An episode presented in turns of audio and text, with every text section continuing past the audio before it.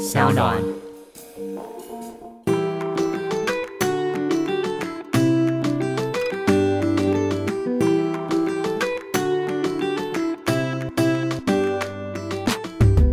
回到 Ivy 爱公威。每一年的米其林餐厅啊，一公布，大家一定都非常的期待。然后呢，就像我自己也是，会想尽办法的把它收进自己的口袋名单。那你自己又收集了多少颗星星呢？讲到米其林，大家一定都很好奇，到底是谁来评鉴这些美食餐厅的呢？我想应该就是神秘客吧。我们可以说他是神秘客，也可以说他就是美食家。今天呢，我们邀请的是 Tester 美食家创办人 Liz，欢迎你，Liz。Hello Ivy，Hello，听众朋友，大家好，我是 Liz。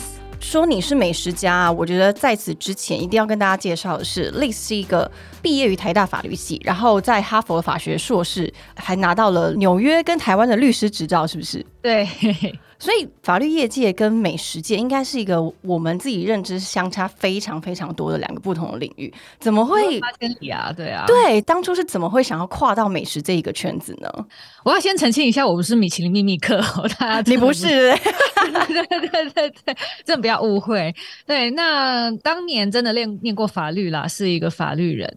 不过拿到这些资格之后，其实在律师事务所有点迷惘，就在想说，这真的是我要的人生吗？因为当时在一个国际型的律师事务所工作，一个美国的事务所。就想说，看到前辈辛苦工作的样子，真的在燃烧他们的青春。嗯，又在想，这是不是我想要燃烧青春的方式？而且我已经可以看见我二十年后的样子，然后我就开始怀疑，我是不是想要成为这样的人？嗯，然后我就在思考，我人生的目标是什么？我真的想要成为一位律师事务所的合伙律师吗？还是说我有更大的热情在等着我去追寻？那在这个思考人生的一个交叉口的这个当下呢，我想到了我最喜欢做的一件事情，其实是吃饭，就是我们平常每天都会做的事。可是一定有发生什么故事，让你注意到这么微小的这个兴趣吧？没有，其实我最大的兴趣一直来都是吃、欸，诶，就是我从学生时代，我其实就会收集餐厅资讯啊，然后找朋友或是当时的男朋友一起去吃饭。然后我爸爸也是一个老饕，也是从小就被他带着到处去餐厅吃饭。你是不是就是学生里面，就是大家只要一揪要出去吃，然后你是率先一定会查餐厅，然后帮大家订好，然后还会分析哪一道菜很好吃那一种？没有到分析那一步啊，帮大家订好就已经是服务很周到了。所以从学生时期你就发现自己非常喜欢吃。对，其实从小就很喜欢吃，然后吃一直都是我们家很重要的一个共同的娱乐。所以那个时候我就在想说，有什么事情是我每天睁开眼睛我就觉得很兴奋，然后可以乐此不疲，一直做一直做都不会觉得很辛苦的。当时就想说，美食应该可以试试看。然后就在某一个不用加班的夜晚，我就开了一个部落格，就是现在大家看到的美食家的自学之路。所以是从写部落格开始，没错，没错，那是二零一一年三月，很久以前，十年、十一年前，十一年前了。十一年前那个时候是全职投入成为布洛克吗？没有，一开始也没有，一开始是还在律师事务所上班的时候，就用不用加班或是一点闲暇的时间来写，因为我当时以为我的问题是没有 work life balance，嗯，所以我就。换到另一个呃，我觉得比较会有 work life balance 的事务所，还是是专门打美食诉讼案的吗？是没有了。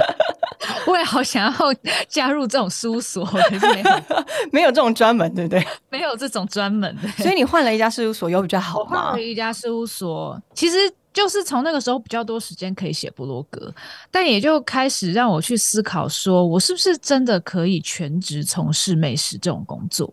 呃，那个十年前的布洛克，应该在呃职业领域来说，大家都蛮陌生的吧？通常大家还是会觉得说，真的他可以成为一个全职的职业吗？你那时候是怎么会有勇气踏入这一步？其实当时想的很单纯。就是说，嗯，首先我那个时候拿到一本出书的合约，哦所以就有一个出书的机会，我想要把握。再来是，我觉得律师这个证照不会失效。假设我出了这本书不怎么样，那我永远可以回去当律师。当时我是有这种想法啦。嗯那就因为有出书这个很好的借口，所以就决定来试试看，想说我先全力完成这本书，然后就某一天其实也是很突然的，就跟老板提了辞职。老板有吓到吗？其实老板反而就一副啊理解了的感觉，因为他觉得我工作能力蛮好的，可是不知道为什么心不在焉。嗯，在工作上的热情度已经不如一开始的这种感觉，是不是？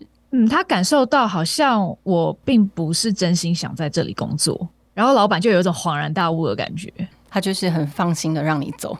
其实这位老板对我非常好，他后来在我我提出离职之后，其实刚好是员工旅游在日本，嗯，然后他还邀约说，好，那我们要去住这一家温泉旅馆，然后他的餐很好吃，你要不要邀一位同事一起加入我们？很棒哎。对，所以老板非常好，而且还借给我他非常喜欢的这个日本饮食作家的书让我阅读。这样，那如果从律师直接转换成一个美食部落客，甚至你朝着自己成为一个美食家的这个路上啊，中间的心路转折有什么让你觉得很不适应，或者是你曾经想过觉得啊还好那个时候就这样挺过来这种感受吗？其实一开始面对的是家人反对。尤其是我爸爸，但是你爸爸还是老饕啊。对，但是我完全可以理解，就是他辛辛苦苦培养长大的女儿，然后也达到他所有的要求，竟然要放弃大好的前程。其实父母亲应该都是会很很崩溃的吧？对他很崩溃，我也完全可以理解他为什么崩溃。如果我是他，我的女儿这样子，我可能也也会觉得想要闹家庭革命吧。但是当时我除了跟爸爸冲突，我也非常坚持想要走这条路，因为就觉得，嗯，我真的想要去探索对于美食的热情。那一开始其实也有想过几种不同的选项啊，包括是去念厨艺学校，嗯嗯嗯，或者是去念美食研究的学位，比如说意大利的曼什大学，或者是美国也有类似的学位，澳洲其实也有。那我就想说，我已经念过一个研究所了，而且出去念书就还是要继续花钱。那我我还要继续拿学位吗？而且又觉得自己好像不是一个呃很适合在厨房里面工作的人，因为它其实是一种劳力活。是，所以我才会想说，那不然我先从写部落格开始好了，因为念书写字一直都是我比较擅长的，所以就才以。自媒体的方式，当时好像还没有自媒体这种名词，对，当时应该就是布洛克，就是布洛克，对，布洛克、布洛格，而且那时候脸书专业其实才刚刚推出，嗯嗯嗯，所以那时候你开始慢慢写，然后写到自己就是呃，应该是累积了非常多你的资源跟资料之后，慢慢的好像就变成这一个领域的专家了，是吗？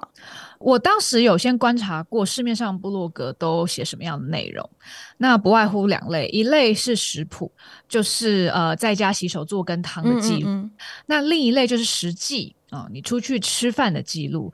但是这两类其实很多时候会沦为流水账，是那尤其是出去吃饭，一间餐厅可能写一坊、三坊、十五坊，然后放上很多照片，对。然后连菜单都拍给你看，厕所都拍给你看，但我就觉得我想要写更有观点的东西。然后我当时也开始阅读很多国外的餐饮资讯，我去看《纽约时报》啊、《华盛顿邮报》啊这些大报纸的美食报道。然后也开始去认识国外的主厨，还有餐饮评鉴。那在这个时候，我就有很多想法，我想要跟大家分享，所以我就把它书写下来。那这个是餐饮趋势的部分，我觉得这是第三条路。嗯，当时比较没有人在写这种国外餐饮趋势的观察。当时很多是参考国外的报道，那是第二手资料嘛。但是我翻译，然后加上自己的心得写上去。那没想到这条路奏效了，因为首先很少人写，那再来这种国外资讯，当时在台湾其实是比较少人在传播的，是对。但是台湾已经有一小群 foodie 是很渴望国外的餐饮资讯，尤其是餐饮业界的人士、主厨啊，或是跟我一样很哈阔的吃货啊，嗯，大家都喜欢这样的资讯。所以虽然一开始很小众，但是反而慢慢的，呃，有一群忠实的粉丝，然后也做出与其他部落格的区隔。所以你从那时候一直至今写了十几年，到现在是不是在一八年的时候成立了美食家？对，Taster 美食家这个垂直媒体的网站，它跟呃你自己写部落格有什么不一样？在二零一七左右吧，呃，那个时候就觉得好像部落格到了一个瓶颈了。就是觉得我一个人能做的事情就是这么多了。嗯，那在这个过程中，其实运气很好的是，我也呃真的有很多好的机缘，呃，认识了餐饮界越来越多的人，然后也去到很多特殊的场合，一些很难去的餐厅，呃，很难得的餐会等等的哦。但是觉得一个人。可以写的，我毕竟就是只有两只手、两只脚，我可以去体验的就是那么多。嗯，那我可不可以去做更多的事情？那在这个迷惘的当下，我先生就给我很好的建议。他其实本身也是做网络内容产业的。那他说。你要不要去建立一个美食的垂直媒体呢？以这个为平台，再去串联更多的人事物。那我当时也有想过，说是不是直接把美食家的自学之路改成一个垂直媒体就好了？是对，因为这样最方便啊！你直接把部落格改成一个垂直媒体。对，没错。但是后来又觉得，还是想要保有我的个人品牌。那这个另外成立的品牌，它其实就可以不用有那么浓厚的个人色彩，而是我可以有外部的专栏作家，然后我可以有更多商业活动。就是我我觉得它是一个还蛮好的去。切割跟我原本的个人品牌有一个区分的一个平台，这样子我进可攻退可手，而且因为这样子的话，其实观点也比较多元一点吧。对，对观点也比较多元，然后不用全部都绑在我身上。是，而且像我自己啊，每次在写实际的时候，也不算实际，我自己就是一个非常非常的粗浅在分享我今天在吃的这间餐厅，然后我的一个小小的心得感想的时候，我最后我在写的时候都会觉得，其实我觉得美食是一个非常主观的，就是味蕾跟你自己的过去的经历，还有你的从小的历程都会有很大的改变。所以我每次在写的时候都觉得，是不是要很斟酌那个用字啊？是不是会伤害到谁啊什么的？所以我有时候。觉得其实写实际是一件既迷人又危险的事，你有这种感受吗？有诶，我觉得你形容的蛮贴切的。其实有的时候真的会字斟句酌，那尤其你会知道有蛮多人会关心你写了什么，嗯，你知道有特定的对象在看，那这个时候你就要小心你要传达什么讯息。通常我也都会是希望能够引恶扬善，我会尽量把正面的地方跟大家分享。然后我也希望，如果我能够给任何建议或是参考，它都是有积极正面的意义。因为其实很多我们看过很多那种美食的电影啊，其实我觉得他们都会把美食家这个角色给黑化。哎，我觉得好像变得这个角色变得好可怕，只要他一出现，所有餐厅的人。所有就是内场的人啊，然后 manager 啊，都整个是非常的紧张。这就是为什么好像前阵子有个新闻是说，呃，米其林餐厅有两间餐厅他想要告米其林，对不对？对对对，这个这这个新闻，你可以跟我们分享一下你自己的感受吗？我觉得蛮有趣的是，他觉得米其林评鉴是侵害人格。我好像看新闻是这样写，是吗？因为我看这个新闻的时候，我自己也觉得好好奇哦。呃，这个新闻大纲是在讲说，就是有两间餐厅，然后他们呃想要拒绝米其林，他们会使用秘密客的方式来参访他们的餐厅，然后跟享用他们餐厅跟做评鉴跟评价。然后他们认为米其林他这样子的评鉴的方式是比较不符合他们自己接受的认可的行为跟形态这样子。然后我也好奇的是，像 Liz 这样子的美食家的身份，怎么样看待这件事情？我觉得首先是他们要证明米其林有去评鉴吧，确实是。对，如果米其林其实没有评鉴过他们，那就没有任何侵害产生嘛。是对。那我我感觉的是，他们觉得没有被评鉴这件事情比较丢脸一点，比较伤心。比较伤心一点，对对，我觉得他们是想要出这一口气啦。哦，他们想要先发制人的意思吗？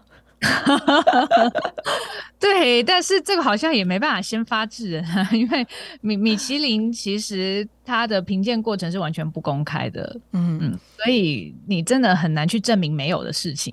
也是也是，好像就是说我指控有人来有人来我家偷东西，可是我家其实没有丢东西。是这个意思，没错，就是这个意思。那我自己也很好奇哦，就是大家都是呃，对于米其林餐厅的评鉴非常的，对于这件事有一个很崇高的尊重嘛。那到底他们这些秘密客都是怎么样培养出来，是怎么样挑选呢？你知道吗？其实他们会从相关业界人士来挑选，在餐厅工作过，在酒店工作过，或是在酒商工作过等等的哦。这些人一定都是不出名的人哦，所以你在台面上看到的，对知名的美食记者啦，或是 KOL 啊，是不可能是米其林秘密客的。然后，如果有人跟你自称他是米其林秘密客，那他一定不是，就绝对是说谎，对不对？他们一定有签保密那个条约。是的，是的。那他们会经过一系列严谨的训练哦。首先，他们会跟现有的评审一起去吃饭，嗯。现有评审会带着他们去吃哦，而且可能是一个城市，他每一种类型的餐厅他都要去吃。当然，他还要去法国总部受训哦，然后先受训。对，没错。然后他再回到他被指派的地方，然后去吃那边的餐厅，去理解那边的餐饮市场。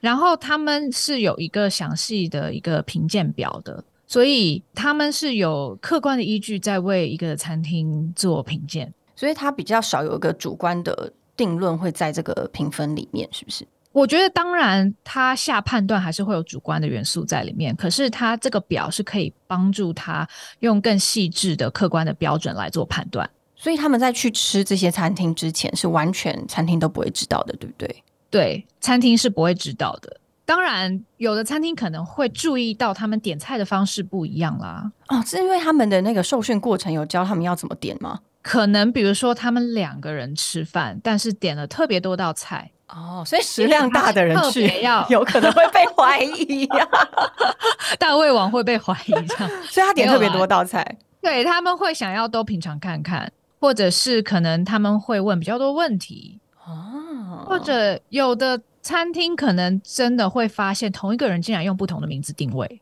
哦，有可能是因为他可能要一房二房，然后再次的做一个评估这样子吗？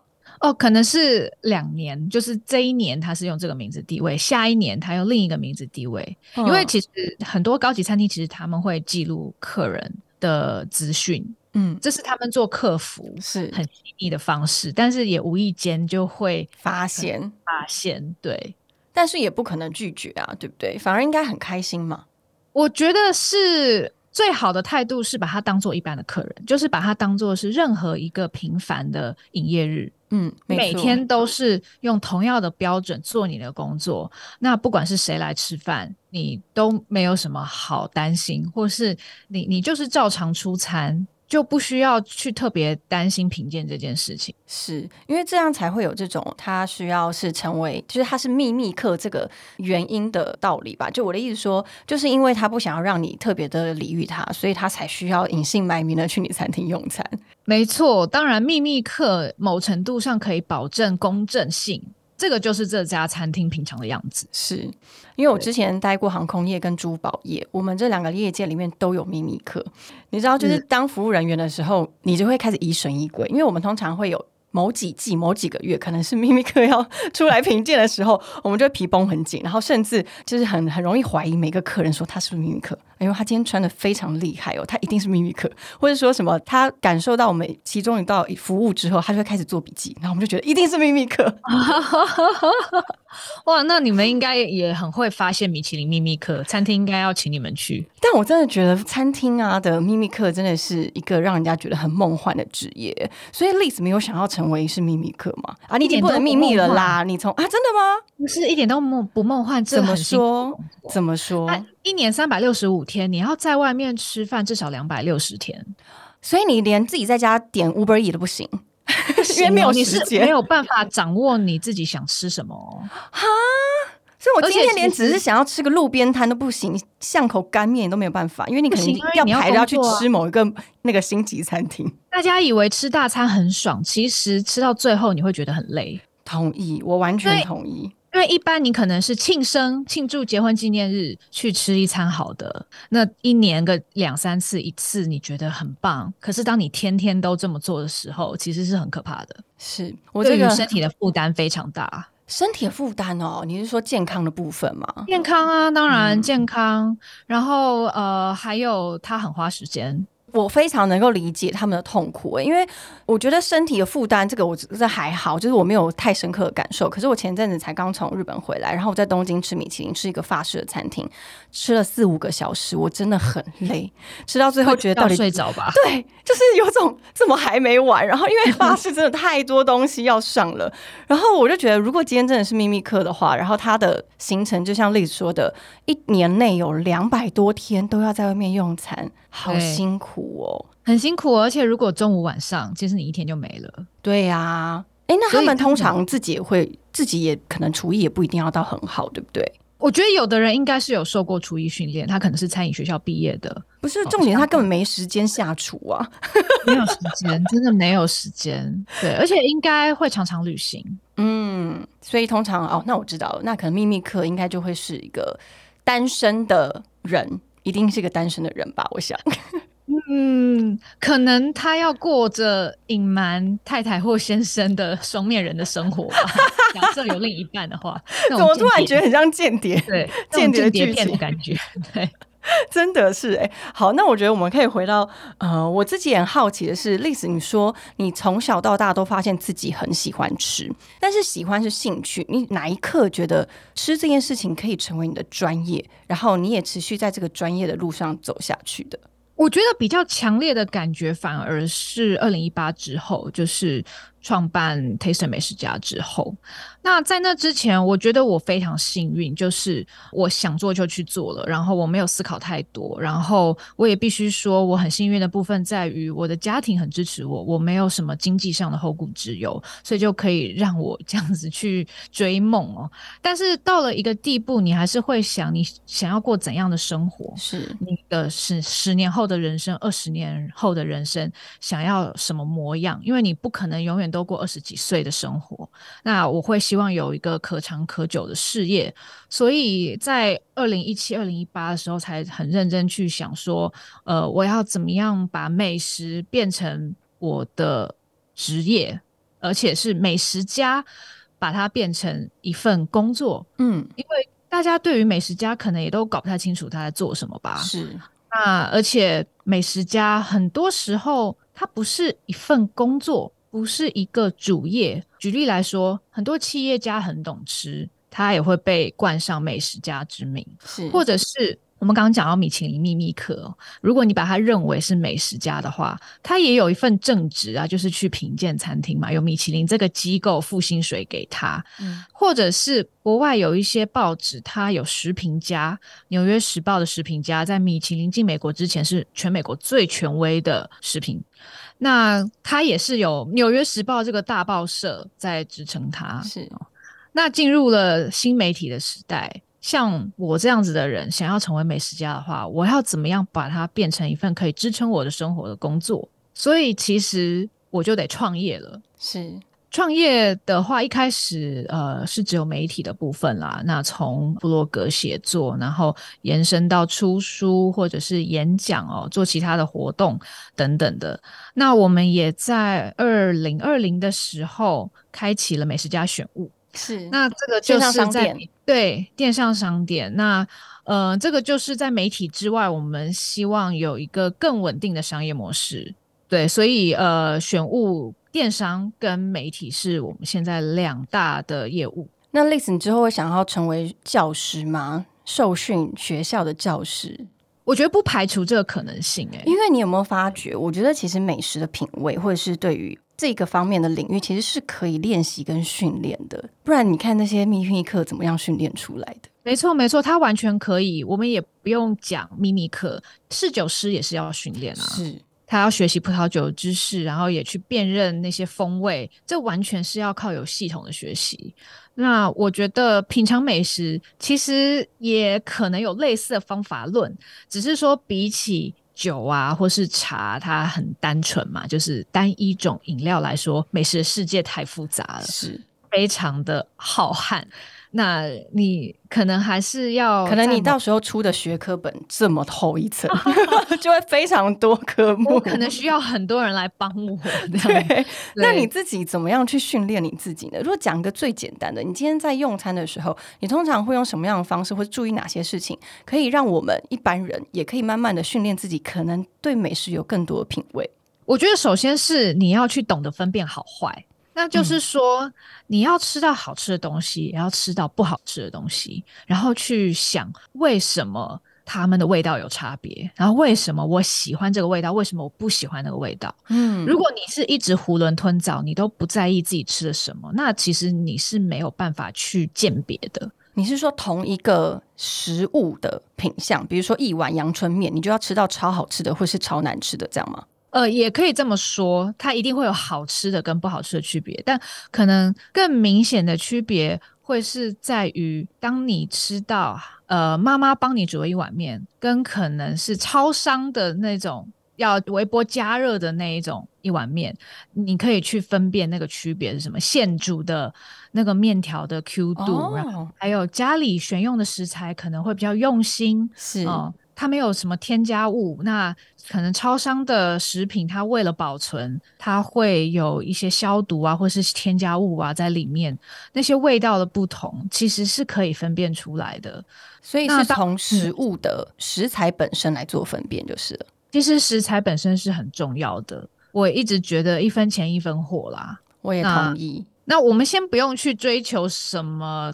黑尾鱼啊，海胆、鱼子酱啊，这些东西，其实光是蔬菜就有很大的区别。你可能是在农夫市集买的蔬菜，跟你在一般超市买的蔬菜就不一样了。不仅是种类不同，还有它的味道、新鲜的程度。可能你在农夫市集买到的呃生菜拿来做沙拉，它就是比你在一般超市买到的生菜要来的脆。要来的呃味道比较浓郁，对，所以其实这些小地方就已经可以训练你的味觉了。就是先从一些小地方开始做一个分别食物的好跟坏，对。那再来，那当然你也可以很更有系统的去建立你的味觉资料库。假设你今天是一个汉堡的热爱者，好了。其实汉堡你也可以去累积你的饮食体验啊，你可以去比较我买这个丹丹汉堡跟麦当劳汉堡，嗯，跟一个独立的小汉堡店卖的汉堡有什么不一样？你也可以去累积你的资料库，做一个评鉴啊。那或者是你今天是一个寿司控，嗯，你也可以吃台北的寿司，那香港的寿司、日本的寿司到底有什么不一样？当然，这个可能是你要 比较多预算啊，口袋比较深啦。对，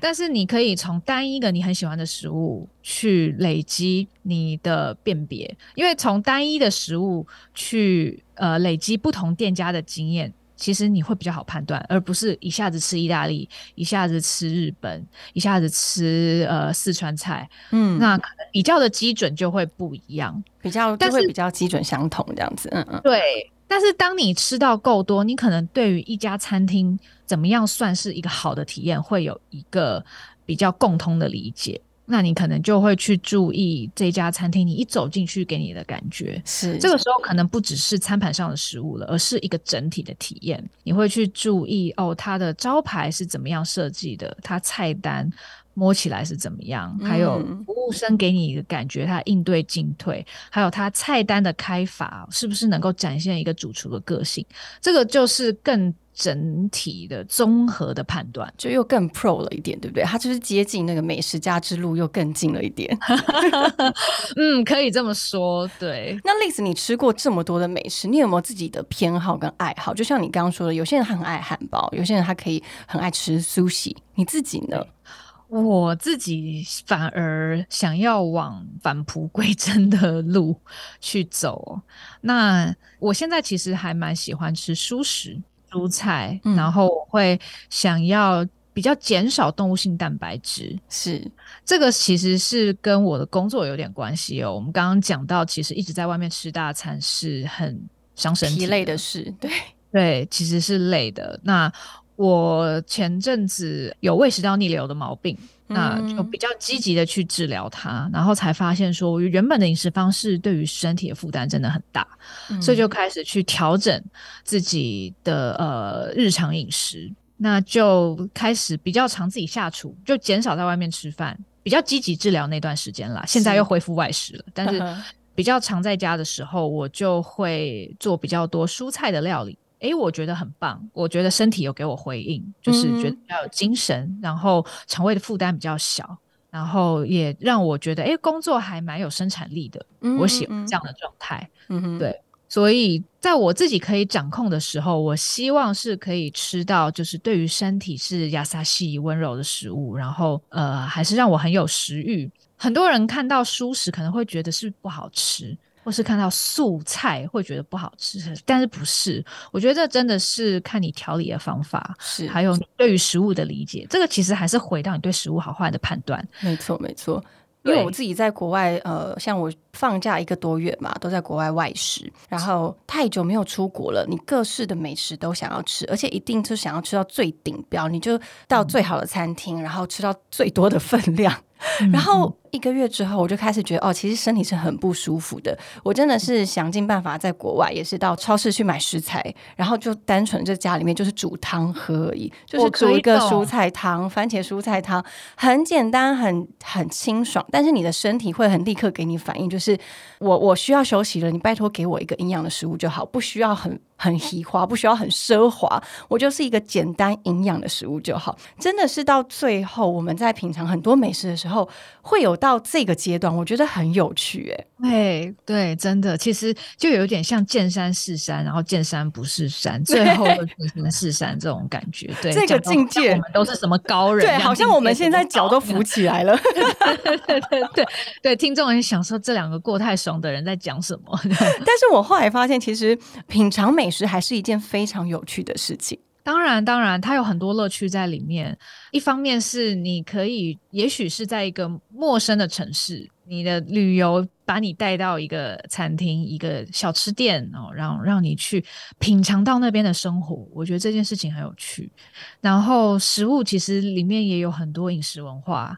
那这个又是可以打开你的眼界，是那当然吃美味的东西本身是一个感官的享受，是一个放松身心灵的一个一个疗程，这样子。对对，就是你吃好吃的东西，那个疗愈的感觉真的是很难有其他的事情可以比拟。所以我还是很喜欢吃饭，只是我觉得可能大家比较没办法想象以吃饭为工作的人，他面对美食的心情。对，真的深吸一口气，觉得。好，我要来挑战他了。哎，那这样是那这样说，例子，你身边的朋友也都很多是美食家吗？有很多家会物以类聚吧？没错，没错，我们有很多对于食物非常有热情的朋友。那你认识一位新朋友的话，如果今天你让那位朋友来帮你挑餐厅，你会针对他挑的餐厅而去，可以去理解他会是大概是什么样轮廓的人吗？其实可以哦，是不是可以？你可以举一个例子给我们吗？因为我觉得这好有趣哦。嗯，我觉得比较抽象的来说，其实这个是品味的问题。就是今天你认识一个新朋友，你跟他聊天聊到说，哎，最近我还蛮喜欢某某餐馆的。如果他说，哎，我也是，你就会觉得你们频率比较近，好像可以交个朋友。但是假设你们讲到最喜欢的餐厅，你发现他喜欢的餐厅怎么完全不是你认同的，这个时候你可能会在心里打一个问号，觉得我跟这个人合得来吗？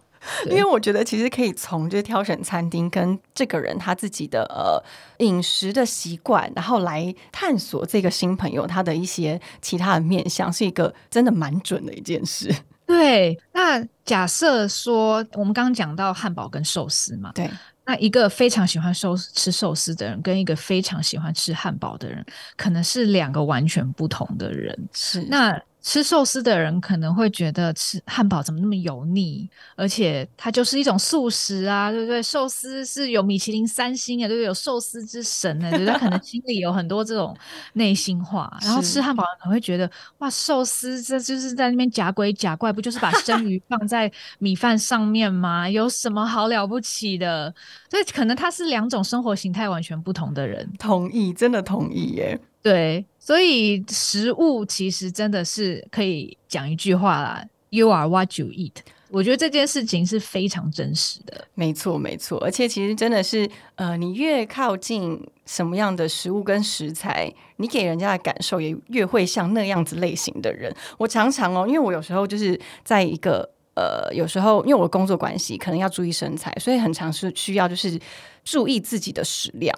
比如说，我很爱吃米饭类，好，但米饭类很容易让你的身材走样嘛，所以我就会想象着，你看他们走进这间卤肉饭店里面的人，大概都是长那样子。你想要这样吗？我没有想要，我没有想要特别讲什么，但是我是真的太喜欢吃米饭，可是我会用这样子的方式来觉得让自己觉得哦，还蛮有趣的。然后也不是说我今天吃生菜沙拉我就多苗条或多高级，而是它其实就是一个你想要把你现阶段的生活呈现的样子是怎么样子的。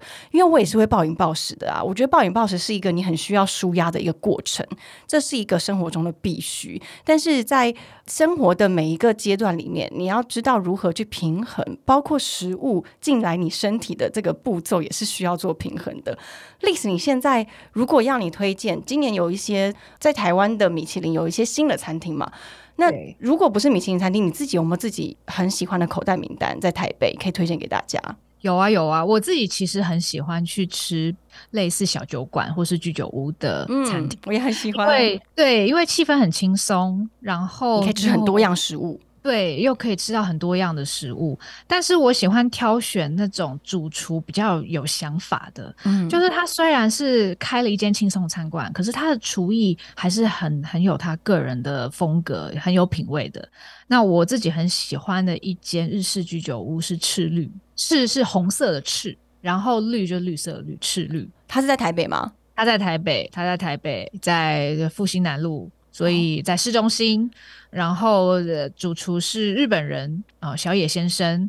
那他有在日本工作的经验，然后他运用台湾的食材做出，我觉得很多是一般居酒屋不会有菜色，是他个人的发想。我觉得他手艺很好。那你推荐一道一定要点的？我通常都会点他的一些小菜，像是他有一个这个春卷，它其实是包了虾子。跟起司，然后还有紫苏叶，对我就觉得这个组合，我喜欢紫苏叶的清新的感觉，然后起司又有点牵丝嘛，那又是跟我们习惯的中式春卷不一样的风味，好特别哦。对，然后他做蔬菜也都蛮好吃的，像他夏天的时候会有一道玉米泥跟玉米笋，嗯，它是同一道菜吗？同一道菜，它的玉米笋的调味就是玉米本人，就是玉米的泥。对，然后可以吃到非常饱满的玉米的鲜甜，好特别哦。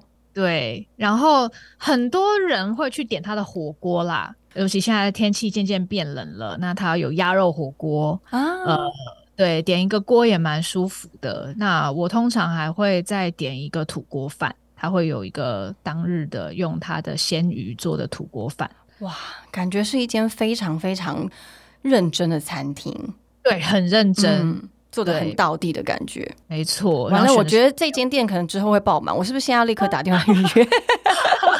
请塞爆他！对我希望他有好多人去支持，太棒了！因为我觉得其实很多时候啊，不是应该说现在的那个媒体资讯这么的爆炸，所以我们很常会被某一些资讯给垄断，我们想要看到或不想看到的。那如果有一些很用心的餐厅，然后被我们忽略或是遗忘的话，其实是是一件很可惜的事情。所以很感谢 Liz 今天推荐给我们这一间叫赤绿，对不对？对，赤绿。然后大家如果有机会的话，可以去看看。那当然呢，Liz 他自己的美食家、美食家的平台上面有非常多我觉得有趣的文章跟报道。然后 Liz 自己也有一个 YouTube 的频道，对不对？对，没错。哇，你的 YouTube 频道做的很认真哎 谢谢，一定要认真呢。而且里面 非常多专业的知识。嗯，谢谢，谢谢。呃，我的 YouTube 频道叫做栗子美食家，那这个也是今年的全新尝试哦，在呃网站、然后电商以及 Podcast 之余，我们进入了影音的阶段。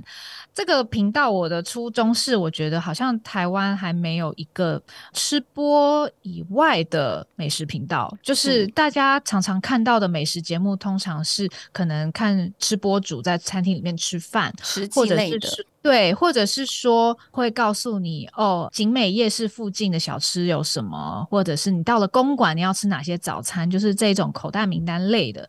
但是我会希望可以去讲解更多美食背后的知识，还有一间餐厅它嗯细腻的安排是怎么样的，就希望可以把我过去一直以来的书写变成比较生动的影像传达给大家。是，然后 Liz 她也有自己的 podcast，然后内容也会是跟 YouTube 上面很相似。是的内容吗？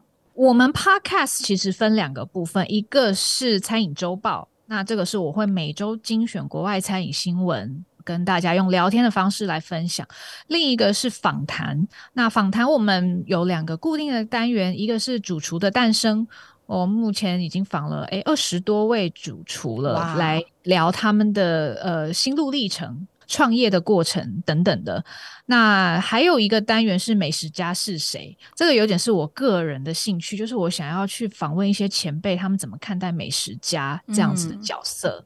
然后访谈也会访呃食谱书的作者啦，饮食新书的作者啊，然后也有一些比如说商业上面的跟餐饮市场相关的访谈在上面。比如说我们先前也访问过 iChef 的创办人陈开佑。